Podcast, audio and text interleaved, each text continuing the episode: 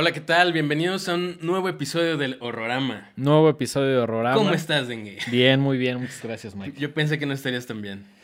Eh, estoy triste. Estoy triste por el fallecimiento de, de Mark Lanegan. Mark Lanegan, un músico que ambos admiramos bastante, ¿no? Bastante, bastante. Tú tuviste oportunidad de verlo en un par de ocasiones. Yo me quedé con ese, esas ganas y pues ya me la peleé porque ya se Sí, murió. que va, va a estar medio complicado que regresen más allá, pero dejó una buena discografía. Yo tuve oportunidad de verlo un par de veces, ambas en el Plaza Condesa, y en la segunda, 2018, tuve la oportunidad de platicar con él.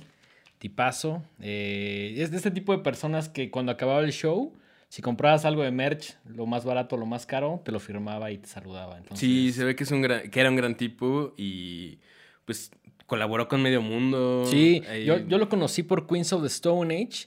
Después me di cuenta de que tenía cosas mucho más interesantes ahí. Carrera solista, discos Sí. con Isabel Campbell.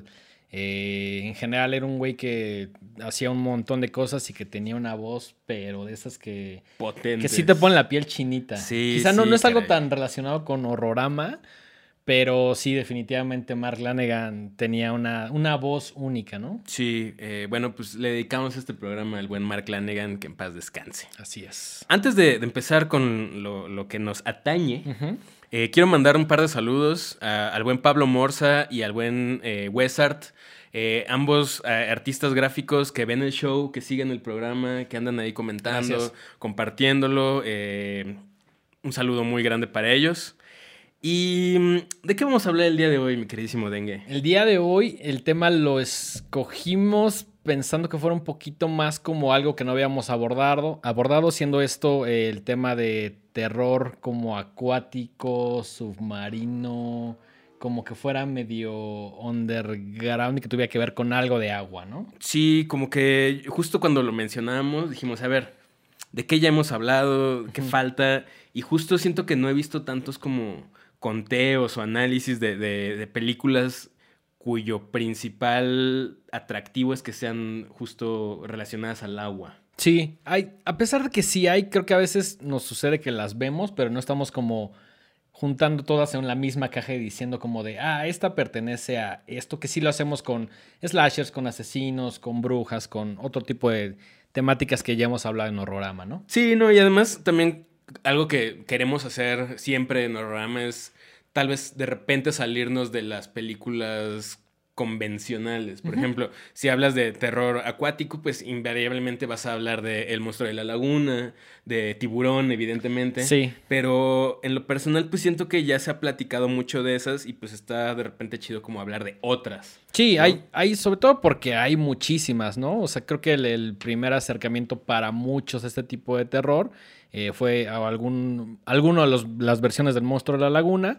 O eh, yo os conocí en México como tiburón, que sí es la que aparece en las listas como la más arriba, ¿no? Sí, o, o piraña, o cosas así, ¿no? De- Sí.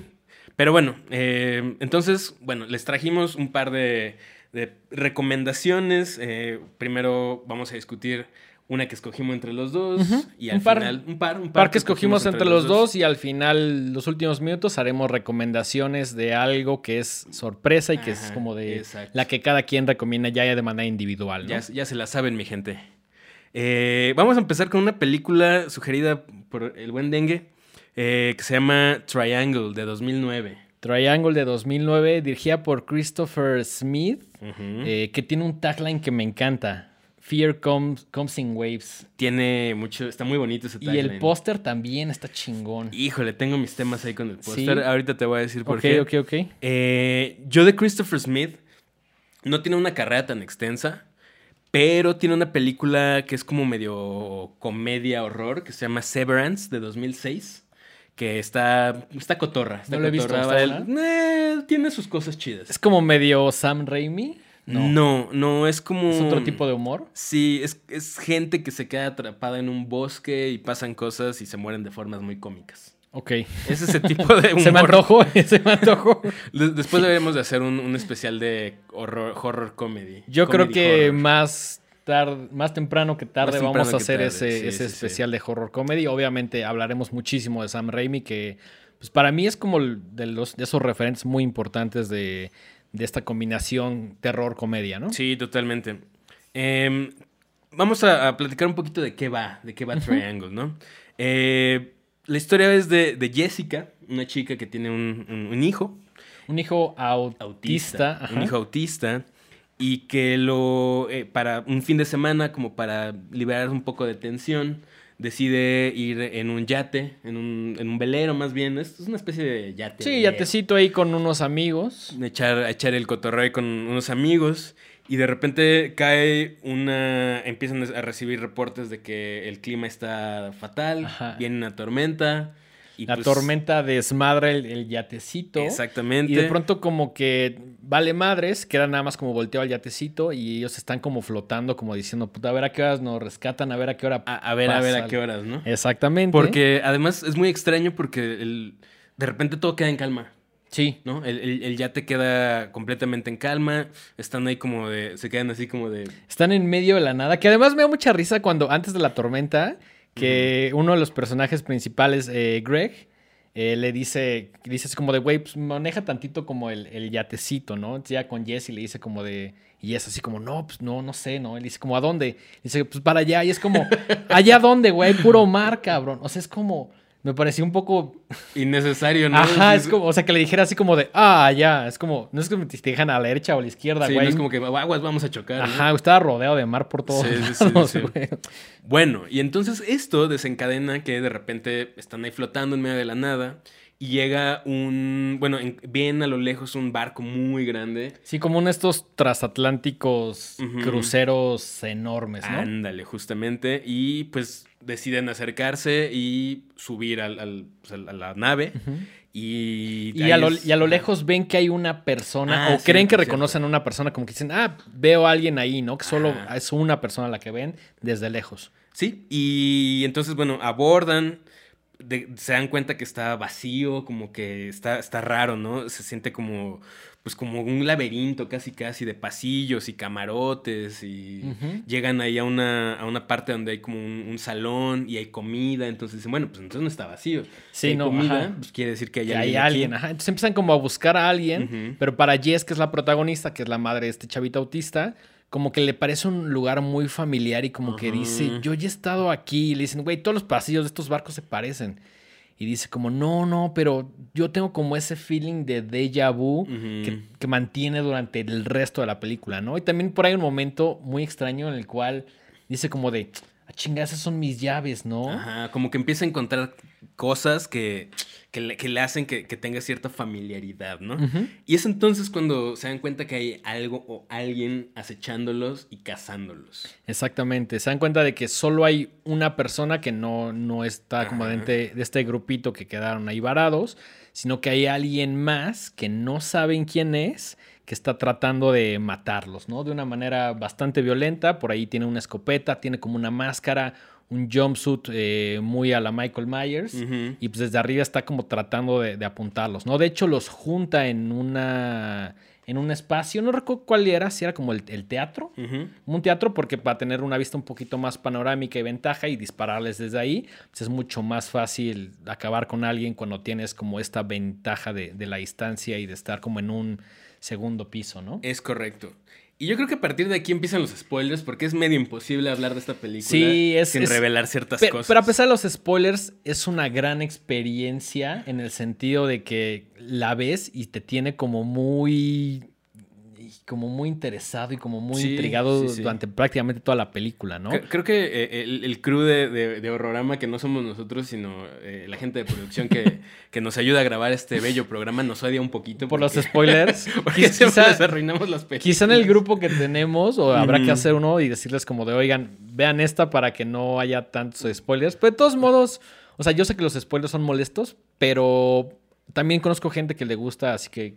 Sí, que de- quieres saber y luego sí, ya que la... quieres saber y lo- porque es, es- o sea, nosotros podemos contarlo con detalles, spoilers, lo que sea, pero realmente la experiencia es muy diferente cuando la ves ya en tu casa. En el No, y al final etcétera, siempre, ¿no? o sea, el- como los más grandes spoilers nunca los revelamos. porque, Sí, pues, no, no, no. O sea, Sí, o sea, por ejemplo, esta tiene un final que podría ser un gran spoiler y creo que estaría bien no, no, hablar sí, de... no, no, no.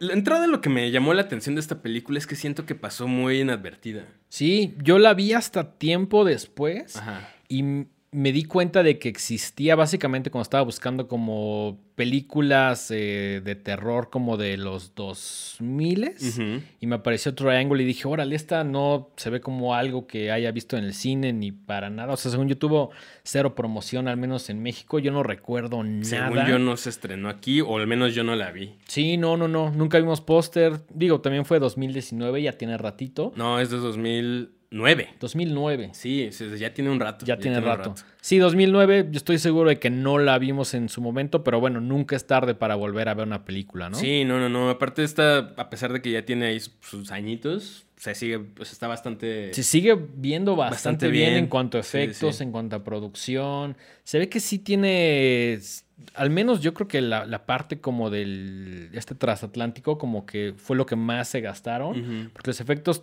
la producción, todo se ve muy chingón, ¿no? O sea, como que sí ha envejecido bien.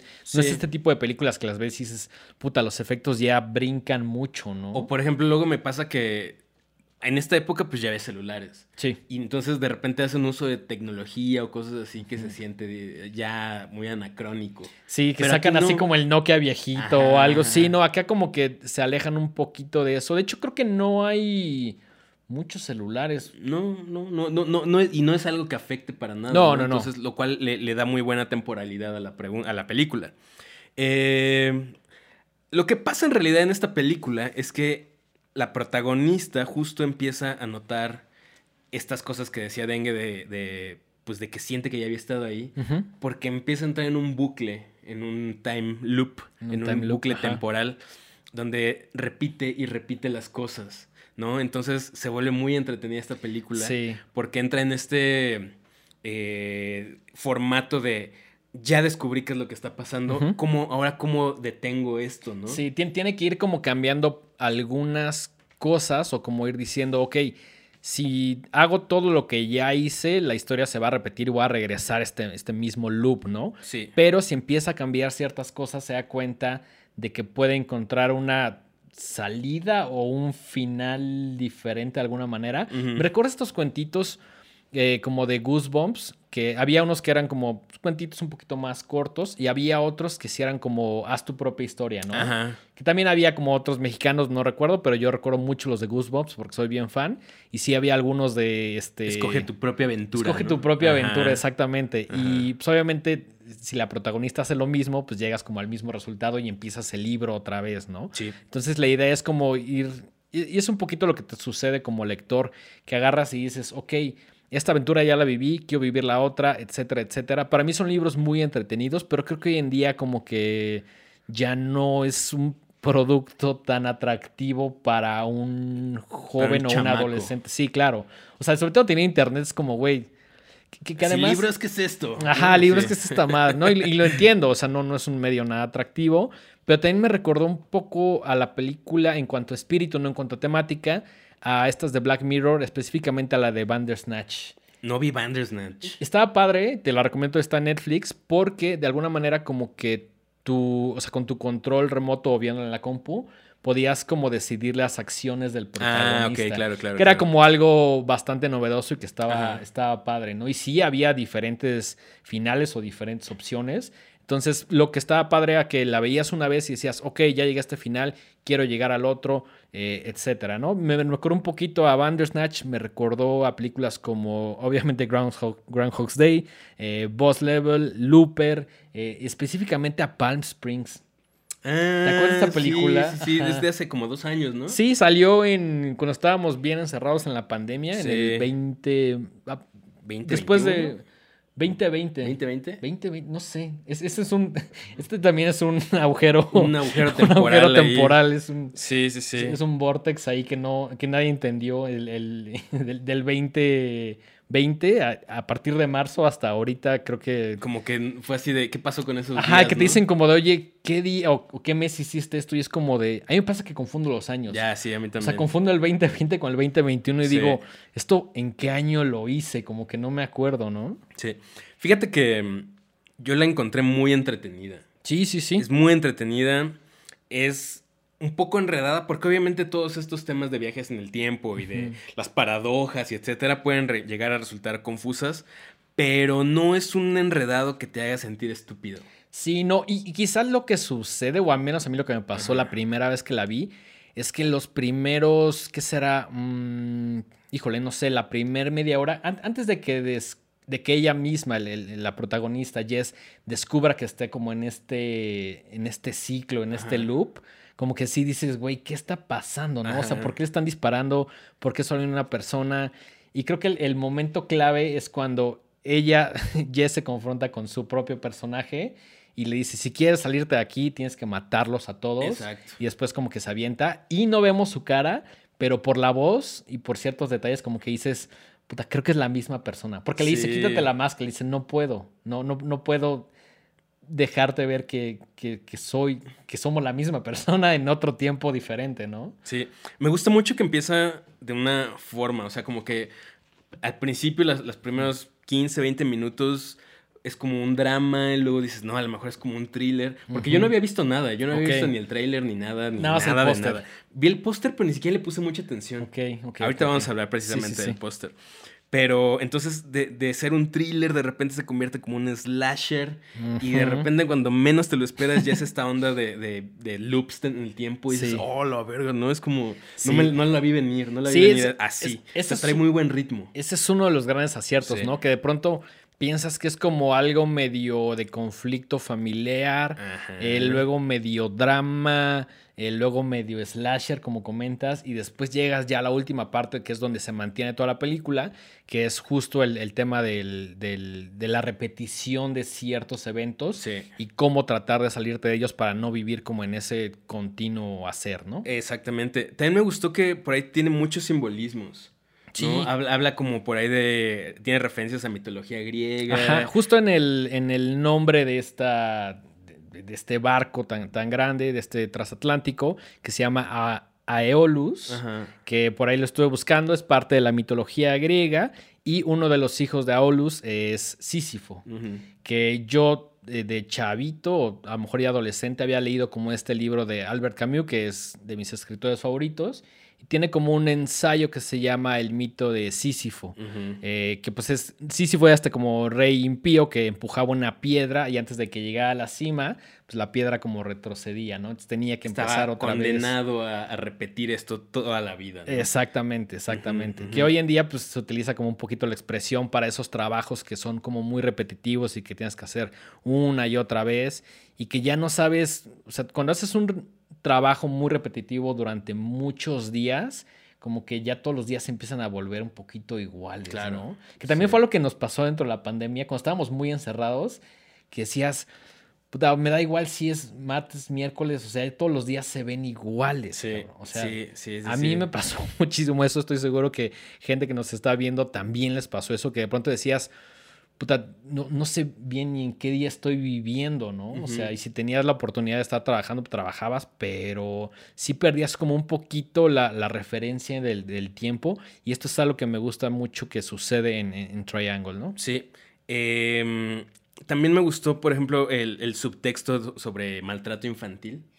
no, no intenta ser aleccionadora, pero está ahí y al final lo conectan con algo que pasa justo al final de la película.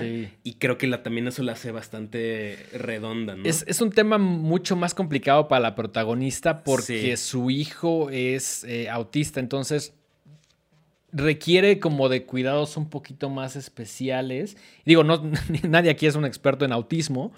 Pero yo por ahí tengo una, familiar que, un familiar que es autista, pero eh, como que el trato puede ser un poquito más complicado a nivel de que él entienda ciertas cosas, de cómo es la relación. Y, también como que no es eh, fácil la crianza de, un niño que tiene autismo, ¿no? Y esto se ve muy claro en la película. Se ve la desesperación de la mamá de que quiere algunas cosas y nada más no entiende. Entonces. Eh, Pero como que lo dejan ahí al principio. Y luego al final lo retoman y es como dices. Sí, los primeros que serán cinco minutos como que lo sugieren y te lo explican un poquito, pero realmente no entiendes como la situación porque son como escenas pegadas, como, como cortadas y puestas, ¿no? Es como que no te queda tan claro, pero al final sí lo logra amarrar de una manera muy, muy chingona, ¿no? Sí. También justo me gustó mucho eh, eh, que todo se desarrolla en un barco. Sí. Porque no necesita te, mantiene, o sea, este, este, sentimiento como de aislamiento y estar en medio de la nada, Porque luego dije, bueno, es que en realidad lo pudieron haber puesto en cualquier sitio, pero no, creo que que esté en un barco lo hace más extraño porque estás flotando ahí. A la sí, a la deriva, exactamente. Justo. Eh, me gustó mucho la actuación de Melissa George como, como Jess. Creo que ella, ella sostiene toda la película. Yo me atrevo a decir que ella es la película, sí, ¿no? Totalmente. O sea, es, el personaje principal, es el hilo conductor. Eh, prácticamente todo está basado en ella. Los otros personajes sí están buenos, sí ayudan. Está, está curioso por ahí ver a Liam Hemsworth. Sí. Muy chavito, ¿no? Muy chavito, que de hecho casi como que ni lo reconoces, ¿no? Sí, no, no, no. Eh, está padre ese personaje, pero sí, el, resto como que ayudan un poquito a, narrar la historia de, de, Jess, que es el personaje principal, y eh, toda la película realmente está enfocada en cómo ella está intentando salir de, de este loop en el cual no sabe o sea, entiende cómo llegó, pero una de las cosas más chingonas, y este no sé si es spoiler o no, pero es que no sabe desde cuándo está en ese ah, loop. Eso está muy cabrón, ¿no? incluso tú como espectador dices, ok, el momento en el cual se sube al, barco con, con, estos compañeros que va, ahí es donde empieza el loop, pero después la película y el personaje te hacen dudar de de si realmente ese fue el momento en el que empezó el loop, ¿no? Sí. Que es una de las cosas como más inteligentes y más complicadas. ¿Cuánto tiempo llevo haciendo lo mismo, intentando salir? Porque sí, se sugiere que al principio no, no estaba intentando salir, ¿no? Como que nada más estaba sucediendo, hasta que ya ves como ciertos detalles y dices, ah, ok, en este momento es en el cual se da cuenta de que tiene que salir de ese loop por medio de hacer cosas diferentes o de hablar con alguien o de matar a alguien o de advertirle a alguien, eh, etcétera, ¿no? Entonces vemos estas múltiples posibilidades dentro de la hora y media que dura la película. Sí, em, hubo cosas que no me encantaron, pero en general creo que no afectan para nada la película. A ver, vamos con cosas que no te gustaron. Por ejemplo, el resto del cast siento que sí está ahí y sí es como el apoyo de la película. Sí, sí. Pero en general son personajes súper acartonados, súper. Son personajes súper chaf. O sea, no, puedo decir que la actuación está mal, pero los personajes no sirven un propósito más allá del de ayudar a la protagonista que se desarrolle la historia, ¿no? Sí, es lo que, sí se ven medio como medio de estereotipo. Es lo que se conoce como plot devices, ¿no? Son como cosas que están ahí para la única razón de que la, la, historia progrese, aunque realmente no aportan gran cosa. Sí, no, no aportan gran cosa a otro nivel que no sea el de contar la historia, ¿no? ¿Sabes qué se me hizo chafón? ¿Qué? Porque las referencias a Room 237. Ah, a mí me gustaron mucho, pero a ver, a ver, yo no puedo ser parcial en eso porque The Shining es mi película de terror favorita. Ajá. Entonces, cada vez que veo una pendeja es como a huevo. O sea, sí. O sea, ya estoy, ya estoy nada más viendo películas. Bueno, no, o sea, no, no, es mi único objetivo en esta vida, pero cuando veo una película de terror o veo contenido en general de la cultura popular, como que digo Ah, eso tiene un guiño a The Shining. Es que los guiños me gustan. Sí. ¿Este te pareció muy obvio? Como que dije, ah, ya sé por dónde va esto, ¿sabes? Un poquito. Y dije, es que usar el número 237 en cualquier película de terror, sabes que es evidentemente un homenaje a El Resplandor. Así es. Y que de alguna manera va a tener con volverse loco o, con, fantasmas, o con aislamiento totalmente o con una de las n cantidad de temáticas que tiene The Shining, ¿no? Ajá, y aparece dos veces el número 237. Yo solo noté en el camarote como en el cuarto este cuando entran y también creo que la segunda referencia es cuando encuentran el mensaje pintado con sangre. Que en The Shining es con un labial que lo, que lo pinta eh, Danny Torrance, el, el famoso este, Red Room. Red Room. Y acá como que lo hacen con sangre y como con la mano, algo así. Está, el 237 parece también al, principio, es, el número de su casa, de ella. Ok, ok, eso no lo noté. Y ahí dije, ah, ah ya, entiendo, em, en mi opinión, le sobran 15 minutos a esa película. Es que ahí te va. Puede ser que sí se sienta un poquito larga, pero creo que es el objetivo. El objetivo, hasta cierto punto. Fíjate que no fue eso en mi, en mi, en mi opinión Ok, esto es un gran spoiler. Em,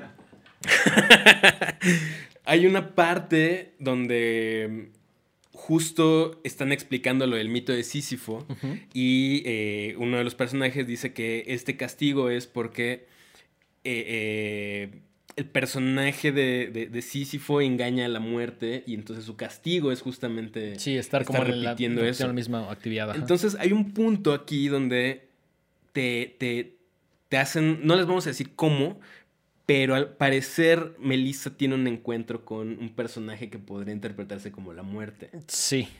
Yo ahí lo hubiera terminado. Eh, Da- dando un poquito más de explicación de lo que pasa, que no está mal, pero yo, Ah. yo le hubiera quitado esos. ¿Te, después refieres como a la última parte al final? Sí. Y a mí me gustó, ¿eh? Porque es, es justamente lo que te hace dudar de cuánto tiempo Pues lleva sí. ahí atorada, güey. Pues sí, también, no sé, no sé. En general, la recomiendo muchísimo. Sí, claro. muchísimo. Creo que es de estas joyas, eh, pues hay medio perdidas de finales de los 2000, ¿no? Sí. No, sí. no he escuchado tampoco a tanta gente hablar y yo no sé por qué no la había recomendado más. Digo, ahorita como que la, la escogí, Ajá. nos pusimos un poquito de acuerdo entre los dos, generalmente es un ejercicio que hacemos saliendo. Eh, y de hecho no te pregunté si la habías visto, pero me dijiste, va, Halo Triangle, ¿no? Sí, sí, sí. Para mí es como una mezcla entre Groundhog Day, precisamente Ajá, porque es como sí. la Sí, referencia es la de- más a los- obvia, a los- estar repitiendo cosas. Sí. Pero slash Inception, pero chida. Tiene, tiene todo lo chingón que Inception no tiene. Exacto. No, sin que- Slash- ajá, sin los efectos, obviamente. Sí, sí, sí. Sí, los efectos de Inception sí están muy cabrones. Eso sí, eso sí. El séptimo sello, slash los cronocrímenes. Eh, se- ok, ok, ok. Sí, sí, sí, sí, sí. Eh, ¿Y qué más tenía yo por acá? Ah, una cosa curiosa que encontré es que es el primer filme australiano que habla de, de viajes en el- de loops temporales. El primero. Órale. Antes de eso nadie, en Australia nadie se le había ocurrido ¿Neta? una película Su- suena, sobre eso. suena extraño porque pues, en general como que hay un montón de cine en. Australia y como por esas zonas. Pero bueno, oye, pasé la primera. pues, Ujú. quedó muy chingona. Que sigan Sí. haciendo más de time loops, ¿no? Sí, y bueno, por último, me gustaría decirles que la encuentran gratis en YouTube. Está gratis en YouTube. Yo vi que estaba en Claro Video. Ah, pues claro, claro, claro, video, sí, pues ahí está también, ahí la pueden ver, porque nos han estado diciendo, oigan, pues sí, muy chidas las películas que recomiendan, pero ¿dónde la veo? Ajá. ¿No? Entonces, bueno, eh, esa la encuentran gratis en YouTube, Triangle. ¿No lo han bajado? ¿No? Órale. No, no, no. Eh, ¿Te parece si pasamos a nuestra segunda película? Me parece perfecto. Ok, esta la sugerí yo, yo no la había visto, Ok. No, tampoco, tampoco. pero sabía que existía y me dio mucha curiosidad cuando vi que el director es George P. Cosmatos. Yo, yo no sabía que, o sea, obviamente Panos Cosmatos, a quien conocemos por eh, Mandy. y por eh, Beyond the, the Black Rainbow, eh, pues, es un director que a mí me gusta muchísimo, específicamente por Mandy, que es una película con la cual sigo traumado hasta la fecha, pero no sabía que tenía un papá, a pesar de que ya había visto un par de películas, que tiene Rambo First Blood, la segunda parte, y tiene Cobra, que es la, la de Stallone, que Cobra está en, en Netflix, si quieren verla también muy buena, Ajá. pero yo no sabía que eran el señor Don Cosmatos, Sí, Cos- Cosmatos sí. padre, ¿no? Curiosamente, Rambo 2, que es la que dirigió, eh, ganó una, un, un Razzie, este, este premio ¿Ah, que le dan a las películas más chafas, Órale. a, a la- a- a peor película, y ganó un Oscar a mejor efectos visuales y a eh, eh, edición de sonido. Ok, yo, yo cuando vi First Blood, la segunda parte, no me molestó nada, ¿eh? Pero también creo que la vi muy chavito y no estaba preguntándome quién era el señor Don Cosmatos y si había ganado algún Razzie, ¿no? No, no, no. Pero bueno, también, o sea, los Razzies es, o sea... Son, son como de broma, ¿no? sí, O sea, los Razzies son, son de broma porque incluso el señor Paul Verhoeven, por este, esta película de... Ah, mm, Showgirls. Showgirls, pues también le dieron su y el güey fue y llegó y dijo, sí, a huevo, gracias, güey. Sí, como- lo tienes que tomar con mucha, con mucho humor. los- Sí, los claro, claro. Y por ahí también tiene una que se llama Tombstone, que es un... un Sí, como back de eh, western. Un ¿no? western muy, muy, muy bueno. Em, De los mejores westerns como más recientes que hay. Sí. Pero bueno, eso es, e- eso es más o menos la carrera de, de George Cosmatos, papá de Panos Cosmatos. Si no han visto Mandy o Beyond the Black Rainbow, se las recomiendo muchísimo. Mandy está en Netflix y Beyond the Black Rainbow eh, está en el mundo del internet. Ujú. Eso no está tan sencilla. Y si creen que Mandy está jodida, eh, Beyond the Black Rainbow está el doble de jodida. De hecho, hay una entrevista por ahí de Nicolas Cage, antes de que trabajara con, con Panos, que vio Beyond the Black Rainbow y dijo, no mames, ¿qué es esto? Así, güey, esto me está dando pesadillas. Claro que quiero trabajar contigo, ¿no? Entonces fue como un poquito la historia de, de cómo Nicolas Cage empezó a trabajar con Panos para eh, esta producción llamada Mandy, que está en Netflix y que yo recomiendo en un 500%. Ahí está, la recomendación de dengue de Mandy otra vez. Otra vez. Otra siempre voy a recomendar The Shining, Yo sé, yo sé, yo Mandy, sé. tú siempre vas a recomendar Ghostbusters. Totalmente. Bueno, esta película, Leviatán de 1989, eh, a grandes rasgos, es un formato, una historia que ya hemos visto en otras ocasiones. claro. Es un grupo de mineros eh, subacuáticos que encuentran un barco hundido, ruso, curiosamente. Me dio mucha risa eso, güey. Un poco sí, un Sobre poco todo sí por los tiempos que "Ah, vivimos, los güey". rusos nunca se están en paz, ¿no? Eh, y se encuentran un cargamento que esconde algo y pues, lo, suben a su, a su embarcación, a su, a su nave, a su submarino. Están, están ahí como en una base submarina. Y cuando descubren lo que hay dentro de este, de este cargamento, pues se encuentran ahí cosas bastante extrañas y entre ellas hay una cinta de video eh, donde el, el doctor de esta embarcación, eh, que además, curiosamente y muy convenientemente, uno de los eh, tripulantes de, de- de la, de la nave gringa habla ruso, entonces entiende lo que está pasando. Exacto, exacto. Bueno, dice que habla un chingo de idiomas, ¿no? Ajá, pero bueno, entre ellos, políglota. ajá, es políglota y saca ahí 10 mil madres de latín y su puta madre. Pero bueno, el güey, es- es- el chiste es que este güey entiende lo que encontraron en esa caja que hicieron como en esa expedición. Saben que es ruso. El nombre de la caja tiene, en- obviamente en ruso, el, el nombre de Leviathan, ¿no? Ajá, que hace referencia a este. Al- al- a la, película, al, al título de la película. Exactamente. Y bueno, ahí es donde se encuentran que algo siniestro se escabechó a toda la, a toda la tripulación del Leviatán y, y, pues que ahora está ahí a bordo, ¿no? De alguna u otra forma. Eh, algo que me gusta mucho de esta película es el cast. Sí, el, Está el cast, muy cagado. El cast es una maravilla. Y me di cuenta que te iba a gustar desde que sale. eh, Ahí, ahí les va, ahí les va. ahí les va. Eh, estelarizan Peter Weller, que reconocerán automáticamente porque es Robocop. Exactamente. Eh, aparece Daniel Stern, que es Uno de los Wet Bandits. de los Wet Bandits de, Mi Pobre Angelito. Mi Pobre Angelito 1 y 2. Ajá. Eh, Amanda Pace, que es la... la a a ella no, yo no la conocía en ninguna película, A ver. pero es la mesera que sale en el video de Smooth Operator de Sade. Ok. No, eso, eso fue muy específico. Muy específico. Y a pesar de que me gusta Shade, no recuerdo ese video, güey. Shade. Shade, perdón. Sade o como sea que se. nu- Nunca sabía cómo se pronuncia. Pues ¿eh? dicen que es Shade, pero no me quise ver tan mamado. Por suerte estoy yo para corregir Exactamente. esas mamadas. Eh, sale Ernie Hudson, que es eh, de los Ghostbusters. Ay, en ese momento dije, ya- esto ya le gustó a Mike. Sí, Así sí, ya en sí, ese momento sí. dije, güey, tiene un Ghostbuster, ya es va a un estar gran bueno. actor y siento que salían muy pocas cosas. Sí, y, y creo que esta película como que sí lo pone en un... Es un buen Le papel, da, le da un, lo reivindica un poquito. ¿no? Sí. Sí, sí, sí, sí. Sale Meg Foster, que es Holly en Day Live, y que también sale en Lords of Salem. Ah, ching, no recuerdo, no recuerdo su participación en Lords of Salem, ¿eh? El punto es que está lleno de gente que dices, ay, yo a esa persona la conozco. Sí, a, a mí lo primero que me pasó fue con. Daniel Stern, que dije, este güey lo he visto, este güey lo he visto. Y dije, ah, no mames, claro, pues es uno de los Wet Bandits. Que además está cagado porque estaba viendo esta película infantil de béisbol que se llama El, El Novato del Año.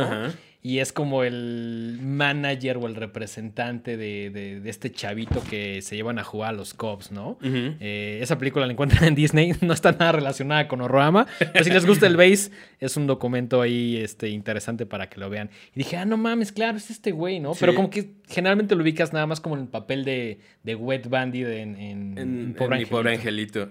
Eh, algo que me gusta mucho es que de repente adquiere un ritmo así. Empieza un poco lenta. Yo creo que un mucho lenta. un ¿no? mucho lenta, o sea, si la ven los primeros, ¿qué será? 30 que se sienten como 40 minutos. Estás así diciendo, puta, no mames, ya que hagan Esto algo. está güey", horrible, así. güey, que aparezca alguien y los mate, que salga un monstruo, que, o sea, ya sabes, que, que pase algo. Siento que la primera mitad o la primera media hora es como de construir, Totalmente. pero Se pasó de construcción. Sí, sí, o sea, como que ya construyeron toda la pared y ya nada más le estaban ahí remachando y pintando. Y es como de, ya está, güey, ya, o sea, ve, ve al punto, ¿no? Obviamente lo que quieren hacer en esta película es eh, darte a entender la dinámica de las personas que llevan ahí un rato ya Sí. encerradas, que ya están de malas, que ya quieren acabar su misión. Llevan tres meses, si no me equivoco. Sí, sí, sí. Pero exagera un poco en esa construcción de, de- de la ambientación.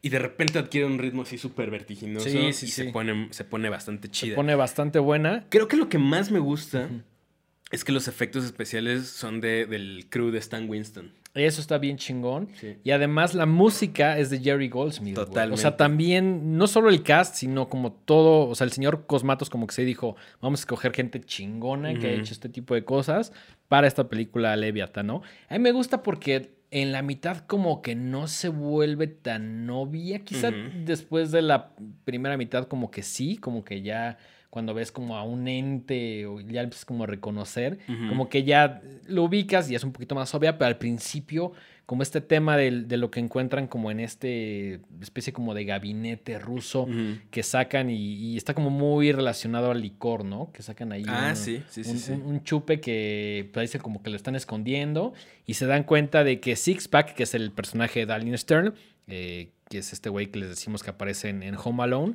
como que se lo echa y le empiezan a salir unas como ámpulas, como que se empieza a sentir mal y empieza a notar como cambios físicos a nivel piel.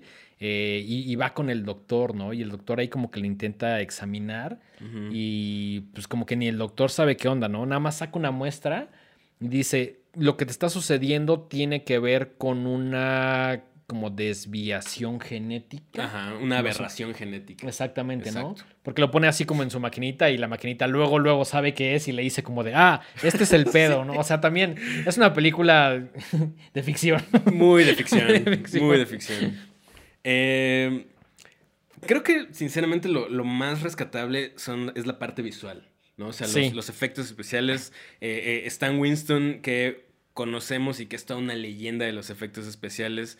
Trabajó en Terminator 1 y 2, en Jurassic Park, en Aliens, en The Thing, Batman Regresa, Entrevista con el Vampiro, Depredador 1 y 2. O sea, tiene La todas lista, las... sí, tiene todas las credenciales para hacer lo que se le o es sea, su creo que él y. Rick Baker son así los dos dioses claro. de los efectos Al menos en especiales. este programa Al lo menos en este respetamos especiales, muchísimo. sí. Eh, es, es- es- algo muy extraño de, de esta película es que salió en 1989 Sí. al mismo tiempo que otras dos grandes películas mi- de terror submarino que son The Abyss Ok, de que- James Cameron. Cameron, Ajá. que es- yo creo que de estas es la mejor Sí. y otra que se llama Deep Star Six que también trata un tema muy similar Deep Star Six no la vi, pero sí vi Abyss. Sí, y, y el mismo año y tres películas que hablan, que hablan como más o menos de lo mismo es como de... Siento que Cámara. también tenía que ver como con la época en el sentido de que es la mejor, para nosotros nuestra década favorita de Sí. terror. Entonces sí se hicieron una cantidad brutal de diferentes temáticas, ¿no? Marionetas, monstruos. Pero creo que específicamente sueños. los ochentas fueron muy de monstruos, Sí, sí, sí. ¿no? Y obviamente es donde se explotaban mejor estos efectos especiales prácticos. Eh, pero se me hace muy curioso que en el mismo año hayan salido tres películas con la misma temática. Eso no puede ser una coincidencia. güey. Eso no puede ser una coincidencia. Es una teoría de conspiración.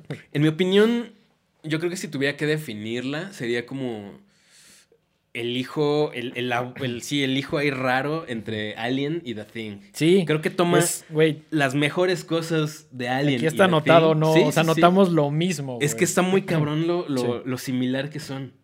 Y, y además, a veces como en sutilezas y a veces en cosas obvias. Por ejemplo, sutilezas, los trajes que utilizan sí se me hicieron muy como de Ripley, específicamente como en, en Aliens, en- mal conocida como Aliens 2, ¿no? Como la segunda ajá. parte de, de Alien.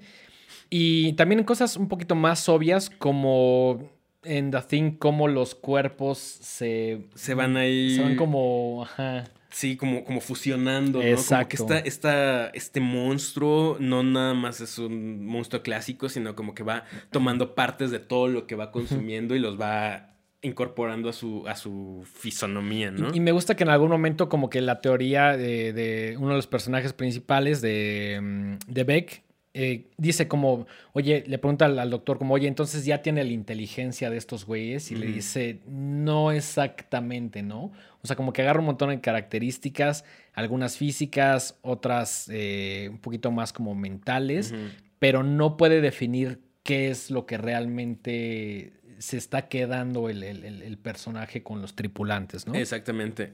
Entonces, eh, pues los, los valores de producción son bastante chidos. Sí. O sea, visualmente Se ve chingona. se ve chingona, se ve chingona. el cast está chido. Como mencionabas hace rato, la música de Jerry Goldsmith, bastante buena, que a Jerry Goldsmith también, pues una leyenda dentro del mundo Sí. de la música en las películas. Puro soundtrack chingón. Sí. Puro score chingón. Ha, ha hecho, bueno, hizo, ya se murió, hizo eh, La Profecía, Poltergeist, Gremlins, Prometheus, Alien. El güey estaba en la década. Estaba en la Estaba en la década, década, ¿no? sí, completamente. Eh, y pues tiene un- su buen nivel de gore, ¿no? Tiene su buen Sí. nivel de violencia, bastante bien hecho. ¿Qué fueron las cosas que no te gustaron?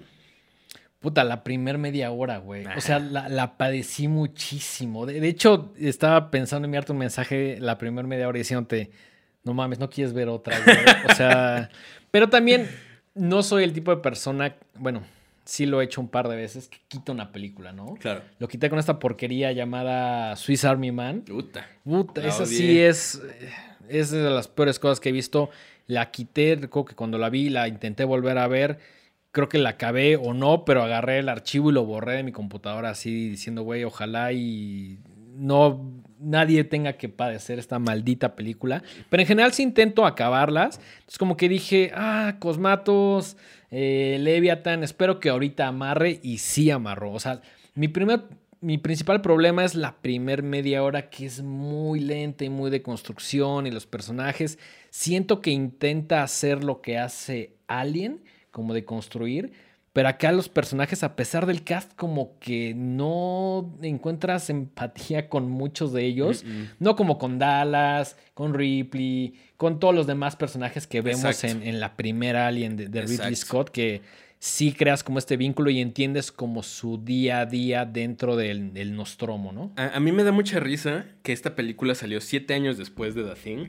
The Thing es del 82 y esta Sí. es del 89. Y 10 años después de Alien, eh, que es del 79. Ujú. Y como que yo creo que dijeron, ay, pues ya pasaron 10 años, igual y no se dan cuenta. No, igual y pero- nadie lo nota. No, pero pues sí, es sí. evidente ahí Sí, sí nos dimos, sí nos dimos todas cuenta. las cosas que toma de estas películas. ¿no? También incluso en algún momento, no, te- no sé si te sucedió, pero pues la nave como el submarino en el que están, de pronto empieza a parecer más como del espacio, como de alguien que, que un submarino, ¿no? Sí, O sea, está, está rara. está- tiene ahí unas decisiones estéticas medio extrañas. Y también como el, el tema le encontré como mucha similitud a Alien de que es como de, ah, está por la nave, vamos a buscarlo, pero no Es saben dónde está y puede estar en la ventilación y es como de, Un esto, esto ya lo había visto, güey. Sí.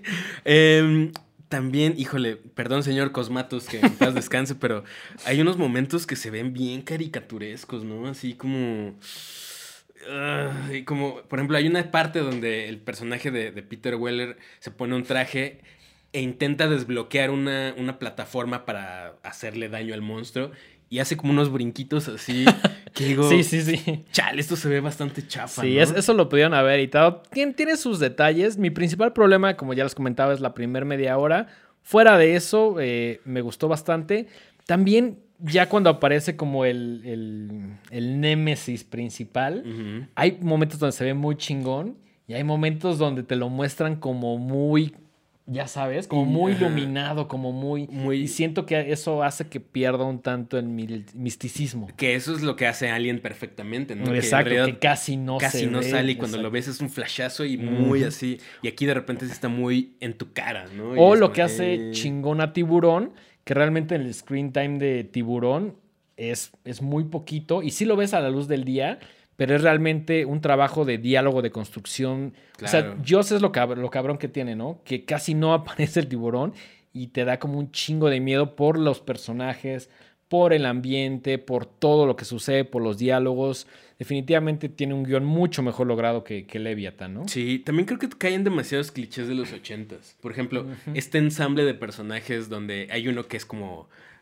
Sí, ¿Sabes? sí. Como una buena onda. Una buena necesitamos un onda. afroamericano. Metamos Necesitamos una un mujer guapa. Ajá. Sí, sí. Eso me molestó un poquito, el tratamiento de los personajes femeninos. Por ejemplo, a diferencia de Alien, donde Ripley es Sí, claro. Es la badass, mujer es badass. La Sí, mujer sí, badass sí, por excelencia.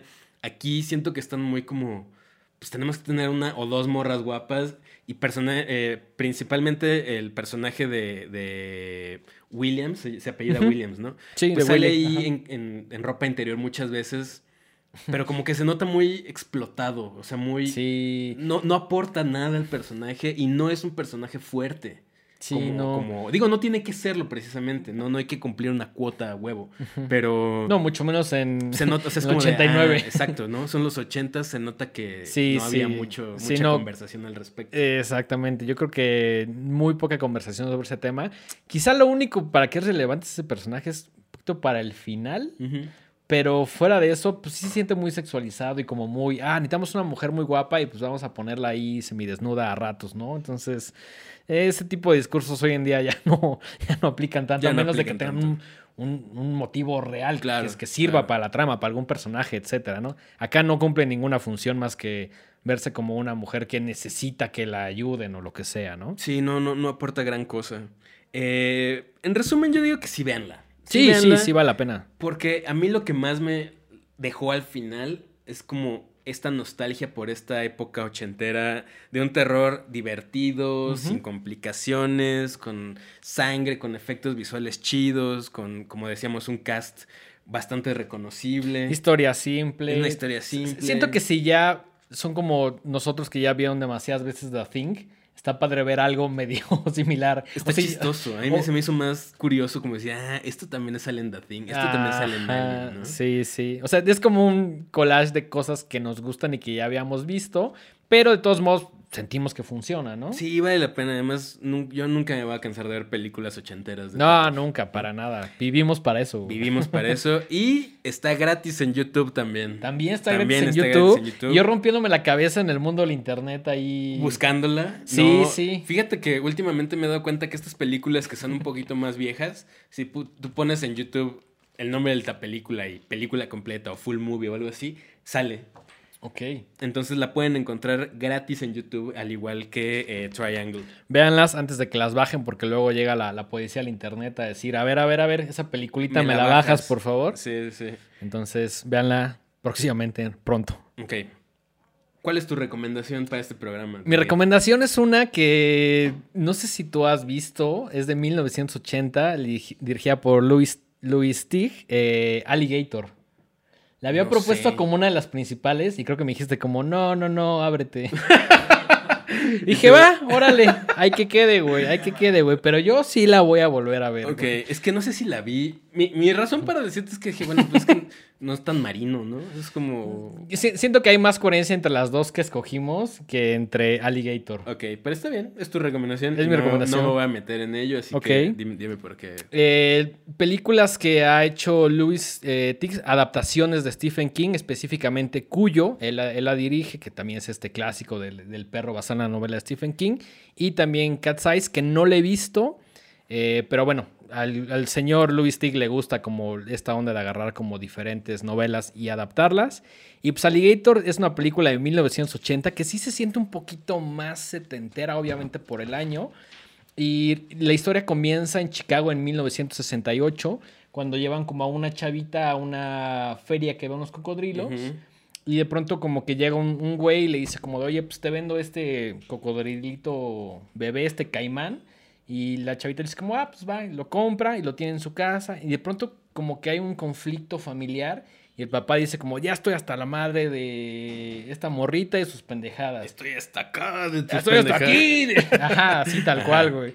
Sus tonterías, no hay cabo cañaveral, pero agarra, agarra al, al- al caimancito y pues lo avienta al excusado y pues ahí le jala, ¿no? Y ahí Mm. comienza la historia de este caimán en ese momento bebé que se llama Ramón.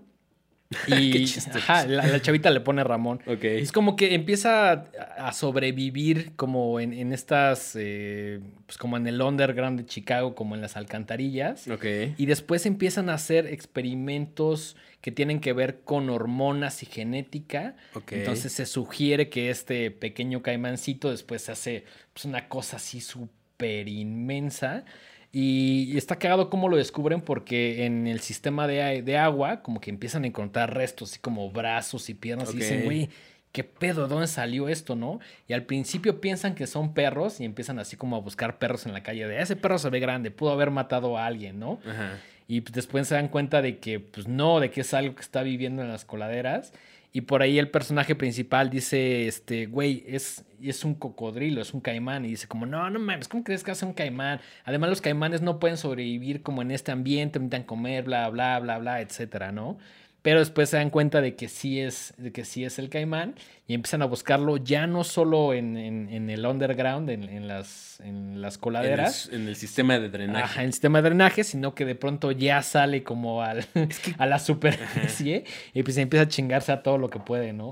Suena maravilloso. Suena el tipo de, de cochinadas que me encanta ver. Es que, güey, es el tipo de cochinadas que nos gusta ver, güey. Además, se supone que en Nueva York, durante un tiempo, la gente sí creía que había caimanes gigantes en los. Ah, sí. Sí, sí, sí. O sea, eso está basado en, en, en miedos, reales. miedos reales. Miedos reales, miedos reales. ¿Qué más, qué más de eh, Pues esta película es, es, justo eso, ¿no? O sea, si les gusta como estas historias exageradas de un caimán, que mide pues una cosa así inmensa que se traga personas, eh, está sangrienta, está chingona. Eh, no, sé, no sé qué más decirles para vendérselas. Vendida. Pero creo que el producto se vende solo, muy entretenida, muy medio de broma. Me gusta que por momentos el caimán se ve bien chafa, así como controlado casi casi como por una marioneta. ¿De qué película es? Digo, ¿qué año es? 1980. Ah, o sea, es vieja. es vieja. 80, early 80s. Eh, early 80s. Hay momentos donde se ve muy chafa, pero hay otros momentos donde se ve muy chingón, con una buena textura. Las escenas de matanza están muy chingonas. Una de mis favoritas es cuando ya está como en la superficie. Y obviamente te preguntas, güey, ¿cómo chingados sobrevive en la superficie, no? Y pues se sugiere que en Chicago hay gente con albercas y que está ahí como metido en las albercas en lo que todo mundo eh, está en la pendeja, ¿no? Y hay una escena muy chingona que llegan con un chavito, están jugando como los piratas y le dicen como de, no, pues ahora te vamos a tirar del barco y la avientan como en el, como en esta idea de man overboard, así como de hombre al agua, que lo suben como al, al trampolín este y de pronto como que se asoman y dicen, no mames, ahí está, ahí está Ramón, güey, ahí está el, el, che cocodrilo inmenso. Me encanta que se llame Ramón. Ajá, ese, ese, es de los mejores detalles y pues se lo chinga de una manera muy chingona, ¿no? Ok, ok. Eh, y pues ya el resto de la historia no se los quiero platicar, pero pues es básicamente cómo intentan detener a esta criatura eh, pues muy, muy fuerte y muy fuera de sí, ¿no? Creo que deberíamos hacer un especial de cocodrilos nada más, porque hay, hay varias películas donde, el, por ejemplo, hay una que se llama Rogue, donde es un pinche cocodrilo así gigantesco. hay una eh, que salió hace como dos años, dos, tres años, que pasa en un, en, como en, en los Everglades en Florida y hay una tormenta y, hay unos cocodrilos acechando. Me suena, me suena. No me acuerdo ahorita del título, pero no, es, tan vieja y está muy chida. Ok, ok. Eh, y también hay una película tailandesa que se llama Pool, donde el protagonista está encerrado, está en una alberca vacía. Y hay un cocodrilote y, o sea, toda la película es ese güey contra el cocodrilo. O sea, deberíamos hacer un especial de puros cocodrilos. Próximamente, esta se llama Alligator, 1980 eh, Louis y la encuentran probablemente en YouTube. Ahora ya tengo curiosidad de ver si está ahí. Si no está en el mundo de la internet, yo lo encontré fácilmente. Entonces, esa es la primera recomendación. Vamos con la tuya, Mike. Mi recomendación es una película de 2017, o sea, bastante nueva, eh, y se llama Cold Skin. Ok. Eh, sí le pusieron, vi algunos títulos ahí que decía que la trabajaron como La piel fría. Ok. Eh, es de un director que se llama Javier Jens, o Jens, no sé cómo se pronuncia su apellido, que tiene otra película muy violenta que se llama Frontiers, que es, como les mencionábamos en programas anteriores, de esta ola de cine extremo francés. Ok. ¿no? Entonces, em, ¿de qué va Colskin? Colskin es la historia, está, está ambientada en 1914. Ajá y es un meteorólogo que llega eh, a una estación de, control eh, en el borde del círculo ártico a reemplazar al meteorólogo que estaba anteriormente porque dejan de recibir como los reportes. Y cuando llega se dan cuenta que está vacío el, el, pues el, puesto de, de mando. Pero encuentra que hay alguien más viviendo en el faro. O sea, una cosa es el meteorólogo y hay alguien que es el encargado del faro. El faro, ok. Eh, entonces, pues bueno, em, empieza a estar ahí, me, tiene un par de noches tranquilas y de repente pues empieza a notar que hay algo extraño eh, acechando eh, alrededor de, este, de esta onda y se da cuenta que hay unas criaturas como mitad hombre, mitad pez. Órale. Que eso es algo muy Lovecraftiano, ¿no? Muy Sí, sí, como, sí. como este, este Sí, cuento como de... estos eh, monstruos Ajá. sobrenaturales, fantásticos. Sí, pues como estas criaturas ahí que, que, que se supone que conviven con el ser humano, pero de una manera muy de lejitos, ¿no? Ok, ok. Eh, y entonces, pues, se saca de onda y va y le pregunta a- al, al del faro, qué onda con estos, con estos monstruos, ¿no? Y, y ahí se da cuenta que el, el- el del faro tiene como una especie de mascota a uno de estos. La Pero es una relación muy extraña porque la... Pues es un- se entiende que es una... que es hembra. Ok. Entonces hay como una relación ahí medio extraña. Ok, medio rarona, sexual. A momentos. Ok, ok, ok. Pero también es como que eh, la tiene de esclava, ¿no? Y empieza a haber conflicto y empieza a haber problemas y de repente como que tienen que... Todas las noches estos... Esta es un montón de, de hombres pez intenta atacar el, el- el faro, entonces se tienen que estar defendiendo de ellos. Y, y- y la película va de eso, de cómo, de la relación entre estos dos personajes, eh, de, de cómo se, se cagan al principio y luego pues tienen que colaborar. Y luego de repente eh, el personaje principal como que empieza a, a desarrollar una, una especie de cariño por, por la, la- la mujer pez. Ok. Le pone nombre y todo. Y ahí ya. Y ahí- Este es el tercero en discordia. es el tercero en discordia, ¿no? Eh, está muy chida. Lo que más me gusta es que hay tomas muy padres. Hay, la fotografía está muy Está chida. chingona, ok. Hay unas escenas realmente impactantes. Eh, todas estas eh, escenas donde el, digamos, la, pues, no, no sé cómo llamarle, el grupo de, que son un chingo, son cientos de hombres peces atacando el, el faro y el faro que está como completamente construido con... el- este güey ya, ya le puso palos y tiene como cosas así, O sea, parece como una fortaleza. Como parchado, como Ajá. protegido a mano. Exacto. Está como que con lo que encontró ahí en el... En Dijo, vamos a reforzar este pedo, ¿no? Vamos a reforzar este pedo. Y al final, obviamente, hay como esta disyuntiva entre el gran tema de, de este tipo de películas es quién es el verdadero monstruo, ¿no? Sino los- Ok. En una idea muy del toro, así de. ¿Quiénes son los monstruos? ¿Los, los, los monstruos ¿no? o, O el los ser humano, humanos. ¿no? Ok, ok. Eh, tiene actuaciones muy chidas.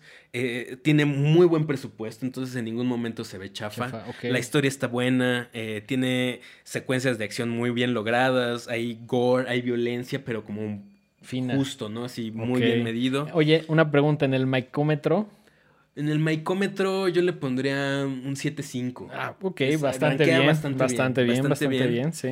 Eh, y lo mejor todo es que también la pueden encontrar en YouTube, pero esa sí, la sí, sí tienes que pagar ¿Tienes que pagarla? 50 pesos. Bueno, si la buscas un poquito más, en una de Seguramente, gratis. seguramente. Pero bueno, si no... Pero si- bueno, si quieren verla eh, con todas las comodidades, subtítulos, etcétera. eh, El otro día platicaba con alguien que me dijo, ay, no, es que a mí no me da- gusta buscarlas. Si no están como en las principales plataformas, ya no las veo. Y es como de, ok, te lo voy a facilitar. Pagas 50 pesitos extras y está, la puedes ver en YouTube.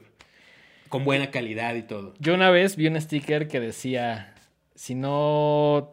¿Cómo era? Si no torrenteamos la cultura, la cultura se Netflixea, güey. Exactamente, es muy cierto. Nosotros, nosotros somos muy de la idea de que si puedes pagar de una Sí. manera legal por O, consumirla, o si puedes comprarla, si te gusta el formato físico, cómprala. o irla a ver al cine, lo que Sí, sea, claro, claro. hazlo. Pero no por eso nos vamos a quedar con las ganas de ver películas, ¿no? Sí, no, si el material que yo estoy intentando ver no está disponible, es no es culpa mía. No. Yo quiero pagar por todo. Exactamente, aquí está mi dinero. Aquí está mi tómenlo", dinero, ¿no? dame la película, pero no siempre se puede por N cantidad de razones, algunas válidas, otras muy estúpidas en, en mi opinión. Yo, yo agoto todas las posibilidades. Veo Sí, en todas claro. las plataformas que pago y si no está ahí, pues tengo que recurrir a Y- otros medios. Y vaya que pagamos varias Y plataformas. vaya que pagamos varias plataformas. ¿no? Quizá la única que nos falta de plataformas y que ya no surge es Shudder. Sí. Gente de Shudder, por favor, ya vengan a México.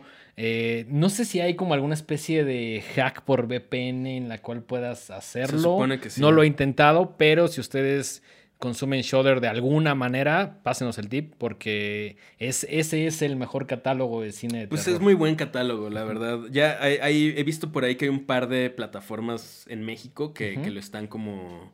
eh, Negociando. negoci- no negociando, pero está la gente de Umbra, está la gente de Mist, que no he tenido chance de checar sus catálogos, pero se ve que están bastante bien. Si alguien del público está suscrito a una de estas plataformas, ahí díganos qué, ¿Qué tal, qué tal? el Ajá. catálogo. Eh, lo último rápido antes de cerrar con Colskin es que está basada en una novela de Albert Sánchez Piñol. Entonces, eh, pues también ahí si quieren leer el libro, adelante. Eh, entonces, bueno, ya saben, Triangle, Triangle, eh, Leviathan, Leviathan. mi recomendación Alligator, la recomendación tuya, Colskin, Cold Skin. terror que tiene que ver con temas hoy marinos. Eh, ese fue el tema de hoy. Ese fue el tema de hoy. Antes de despedirnos, eh, Mike, recuérdanos tus redes sociales personales. Estoy en Instagram como arroba Mike-Sandoval- y en Twitter como arroba Miguel Sandoval. Denguito, tus redes. Yo estoy en arroba el dengue, tanto en Instagram como en Twitter, por ahí me encuentran. Y recuérdanos por favor las redes sociales de este espacio. Estamos en todas las plataformas de streaming de audio como Horrorama. Estamos en YouTube como Horrorama y en nuestro Twitter y nuestro Instagram como Los Horrorama. Como los horrorama, ahí nos pueden Suscríbanse, taguear. suscríbanse, Suscríbanse, véanlo, compártanlo. Ayuda un chingo que compartan. Por favor. Que lo recomienden, que le den like. Todo esto ayuda a que el programa siga vivo. Y también no tienen que hacerlo forzosamente cuando salga el programa. Pueden hacerlo después, cuando lo vean. Para eso se queda en plataformas. También si están consumiendo alguna película de terror, algún contenido, algún vinilo, algún DVD, por ahí taguenos y compartimos todo. También eh, Mike está por ahí tirando algunas dinámicas para que les enviemos saludos a través de Instagram específicamente. Y pues creo que con eso podemos terminar el programa de hoy. Con eso podemos terminar. Nos vemos en el siguiente episodio de Horrorama.